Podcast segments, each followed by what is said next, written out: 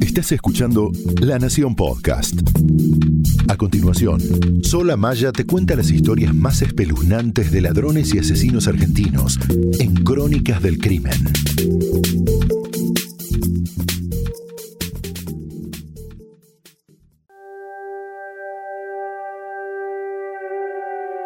Empanadas de carne humana.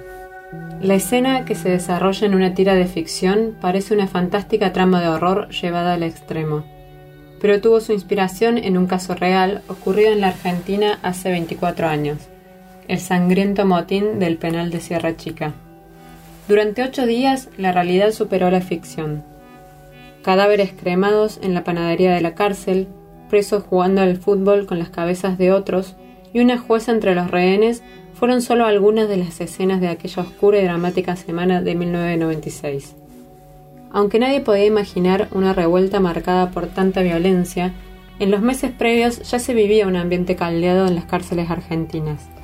Los presos reclamaban mejoras, había constantes traslados por superpoblación, cambios de condiciones en el régimen de visitas y jefes y agentes penitenciarios denunciados por crueldad.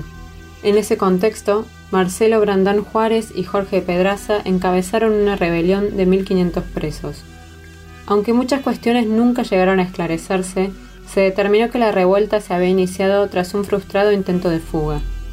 Eso sirvió de excusa para saldar cuentas pendientes entre dos grupos, el de los apóstoles, denominados así por haber desatado el motín durante la Semana Santa, y el que lideraba otro recluso, Agapito Gapo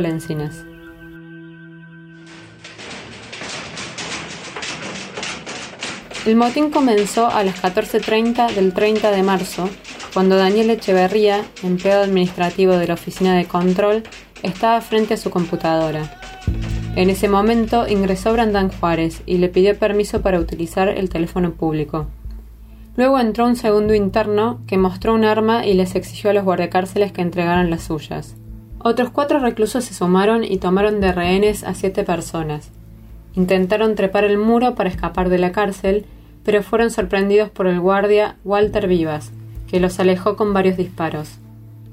Cerca de las 22 se acercó al penal la jueza de azul María de las Mercedes Malere, con la intención de negociar con los cabecillas. Pero no hubo posibilidad de diálogo. La tomaron como rehén y ya no fue un motín más. También quedaron cautivos 10 guardacárceles y tres pastores evangelistas.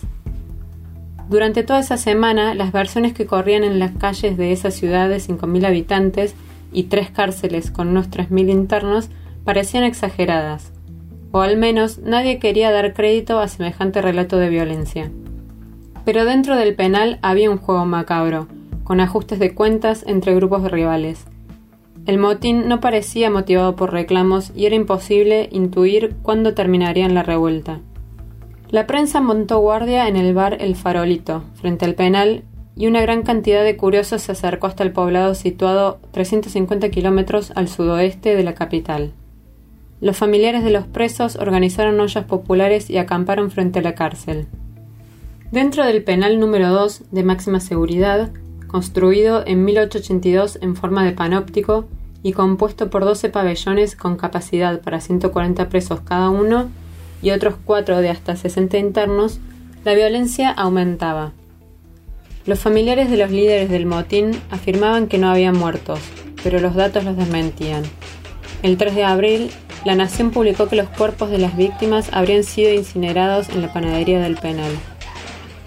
Los presos que estaban en contra del motín se refugiaron en la capilla del penal. Entre ellos estaba uno de los pocos que hoy siguen en la cárcel, Carlos Eduardo Robledo Puch, el ángel de la muerte. El 5 de abril, los cabecillas subieron al techo del pabellón 11 y por primera vez hablaron con la prensa. La foto es histórica. El cabecilla gritó. Si la policía intenta entrar, la primera que muere es la jueza, ¿eh? Queremos que aprueben el petitorio y atiendan a todos los heridos de bala que tenemos. Acá no hay muertos. Era mentira. Agapito Lencinas ya había sido asesinado. El entonces gobernador Eduardo Dualde intentó llevar la calma. Dijo, Para solucionar esto tenemos que esperar a que se desgasten los presos. Solo vamos a reprimir como respuesta a un eventual intento de fuga o para defender la vida de los rehenes. No hay que agravar la situación. Mientras los presos seguían amotinados, el servicio penitenciario detectó con radares la construcción de un túnel que traspasaba el muro perimetral. Lo derribaron con 15.000 litros de agua. Afuera seguían las especulaciones. Se decía que, sin alimentos, los internos se comían a los gatos. Recién el 7 de abril, con los presos ya desgastados, llegó el final. Entonces se confirmó que siete internos habían desaparecido. Se ordenaron peritajes en la carnicería y la panadería para determinar si los presos habían sido asesinados y luego cremados. Sí, se hallaron piezas dentales en los hornos. Agapito Lencina, Víctor Gaitán Coronel, Luis Romero Alameda, Daniel Nis Escobar, José Cepeda Pérez, Palomo Polieshuk y Mario Barrio Nuevo Vega habían ido a parar al fuego. Además, se confirmó la muerte de Julio Aguiles Mailet, de dos puntazos en el tórax. Los familiares de los presos confirmaron que efectivamente existieron las empanadas de carne humana. El 13 de abril, el hermano de uno de los internos relató a la Nación. Mi hermano dijo que vio cuerpos trozados en las ollas de comida y cómo asomaba un cráneo humano. Jorge Tonelli, jefe del Servicio de Investigaciones Técnicas, declaró. Cuando terminó el motín, el penal era un horror, salvo la panadería, que estaba ordenada y con el horno lavado. Cuando llegamos, todavía estaba a 80 grados.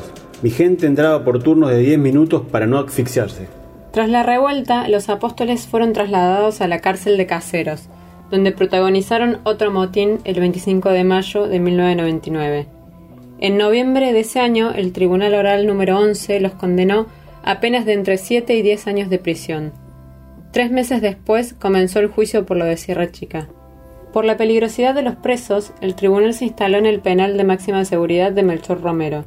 Se usó por primera vez un sistema de transmisión de imágenes y audio con los acusados encerrados en tres celdas a unos 200 metros de donde los jueces tomaban las declaraciones. En la improvisada sala de audiencias había dos cámaras, dos televisores, un video wall y una consola de sonido. El operativo de seguridad demandó unos 100 guardias. Durante el juicio se confirmaron las peores versiones. Uno de los presos declaró que había visto los asesinatos y que todo el que se rebelaba contra los líderes iba a parar al horno de la panadería.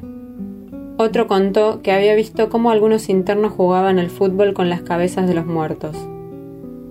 El detalle más escabroso lo dio el guardia Oscar Iturralde, que durante el motín se encargaba de la custodia de los pabellones 9 y 10. Confirmó que con la carne de los cuerpos se preparó el relleno para empanadas que luego se repartieron entre los rehenes y el resto de la unidad penitenciaria.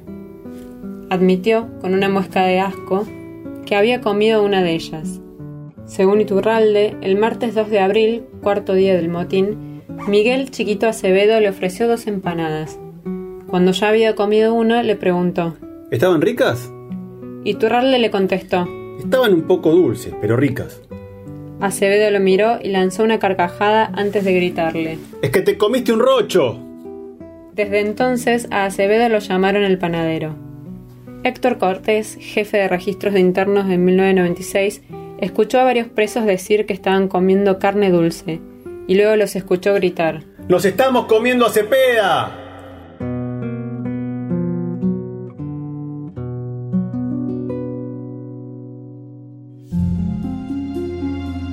Es sabido que muchas veces la realidad supera la ficción, y el mundo del crimen es un gran ejemplo de esto.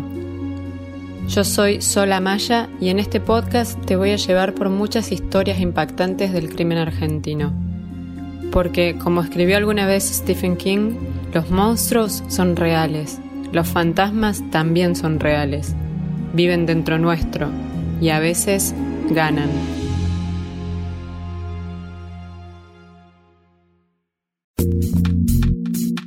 Esto fue Crónicas del Crimen, un podcast exclusivo de La Nación. Escucha todos los programas de La Nación Podcast en www.lanacion.com.ar. Suscríbete para no perderte ningún episodio. Estamos en Spotify, Apple Podcast, Google Podcast y en tu reproductor de podcast favorito. Seguí escuchando La Nación Podcast.